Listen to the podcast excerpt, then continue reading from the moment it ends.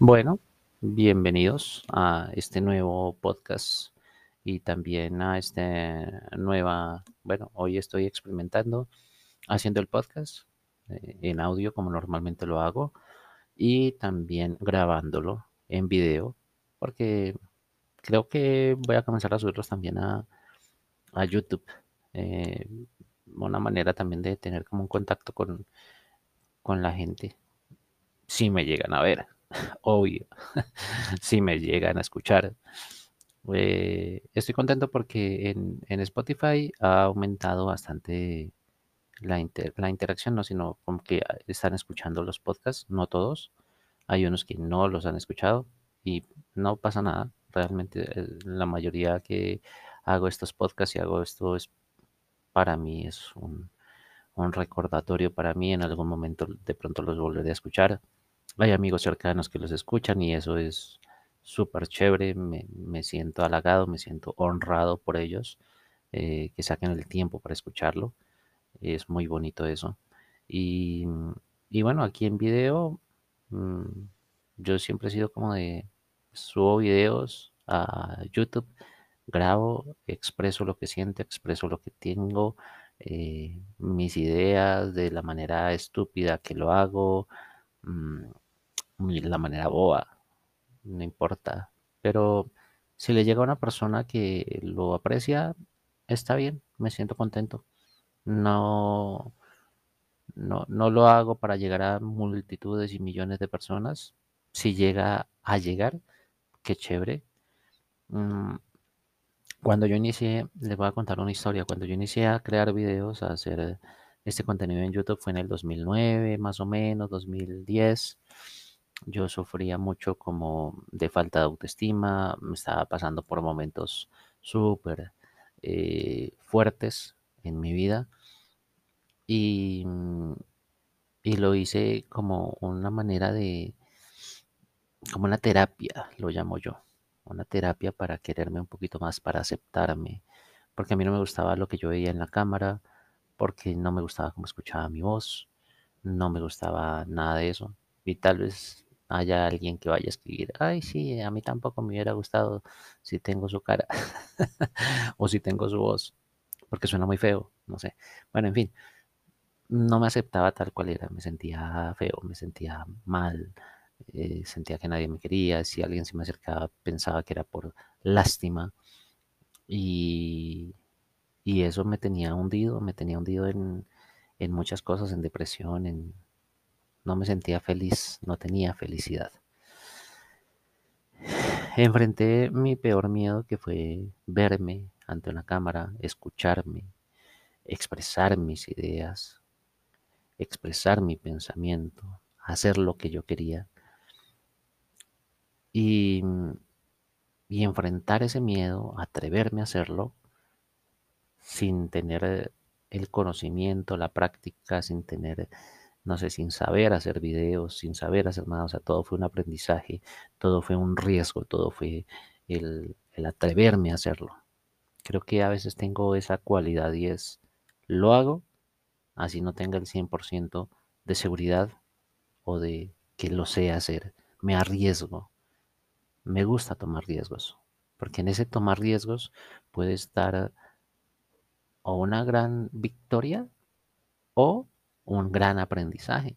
No lo veo como un fracaso, lo veo como un aprendizaje, como algo que me ayuda a mejorar y que puedo sacar algo bueno y algo positivo de eso.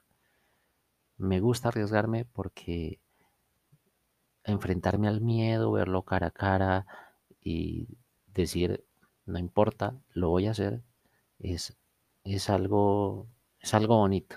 Y puede que lo diga yo, pero es algo admirable es algo que todos deberíamos hacer, enfrentar nuestros miedos, enfrentar esa, enfrentar eso tan, no sé cómo decirlo, eso que nos paraliza, eso que no nos deja avanzar.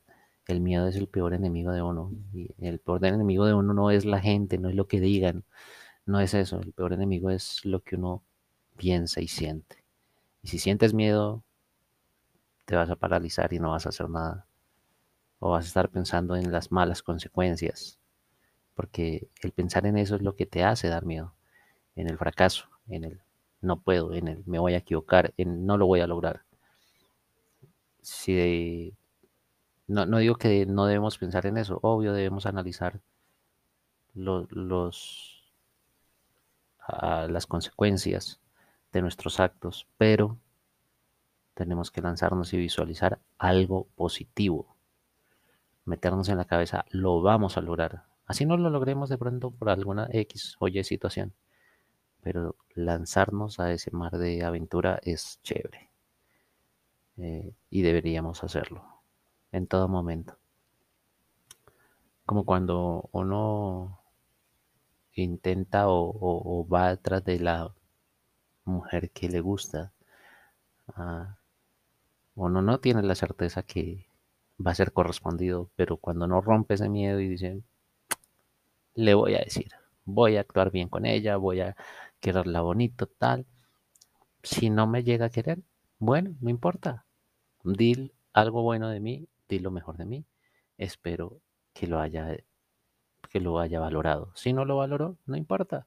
Yo me siento bien dando ese amor, arriesgándome. Como puede que si me arriesgo y lo logro, voy a tener una gran alegría, voy a tener una victoria. Obviamente no hay que hacer o depender de eso, nuestra felicidad, de que se acepta o no. Y si no nos acepta, entonces nos sumimos en la depresión y lloramos. No, aceptémoslo, listo. No todos hay un dicho que siempre tengo muy presente y es no todos somos monedita de oro para caerle bien a todo el mundo. Eh, una moneda de oro nadie la rechaza. No todos somos eso. Entonces, habrá personas que nos valoren, otras que no. Y las que no nos valoran, no importa, no nos enojemos con ellas, con esas personas. No, no los tratemos mal. Por el contrario, sigámoslos amando, porque ellos necesitan ese amor, necesitan esa comprensión. Tal vez las situaciones por las que pasan no son las mejores y tal vez han vivido cosas que no les permiten eh, valorar y recibir ese amor como realmente es. O simplemente no somos esa persona indicada para, para ellos. Eh, no, no estamos a, la altura y a sus necesidades. Aunque pues no debería ser así, ¿no? Deberíamos amar, simplemente eso amar. Sin, sin cohibir, sin esperar. Eh, simplemente eso, dar, dar amor. Eso es bonito. Y arriesguense, arriesguense a amar, arriesguense a hacer sus cosas, arriesguense a, a intentar ese negocio que quieren, ese emprendimiento, a comprar eso que tanto quieren y que de pronto les da miedo, eh, a muchas cosas arriesguense. Arriesguense con esta. Aprendan que el miedo puede ser un gran aliado en muchos momentos. No es más. Gracias por haber estado en este video y en este podcast. A ver qué tal, qué tal sale esto. Espero que bien porque la idea es seguirlo haciendo. Por lo menos sacar uno al día, sentarme así sea en la noche, y compartir con ustedes algo de mi vida, algún pensamiento. Siempre me ha gustado, o sea, desde mucho tiempo, desde que yo era adolescente, siempre me ha gustado hablar con las personas, hablar de la vida, me gusta, aconsejar. Se podría decir que aconsejar, pero ya hoy en día no me gusta esa palabra porque uno simplemente habla desde la experiencia y puede que a los demás les sirvan, como puede que no. Y no hay que hacerse responsable de que las otras personas tomen lo que uno dice y lo tomen como una... Eh, o lo tomen con alegría, o lo tomen bien, o sea un consejo, o no. Simplemente hay, hay espejos que uno puede llegar a hacer por medio de la experiencia que ya ha vivido. Se cuidan. Chao.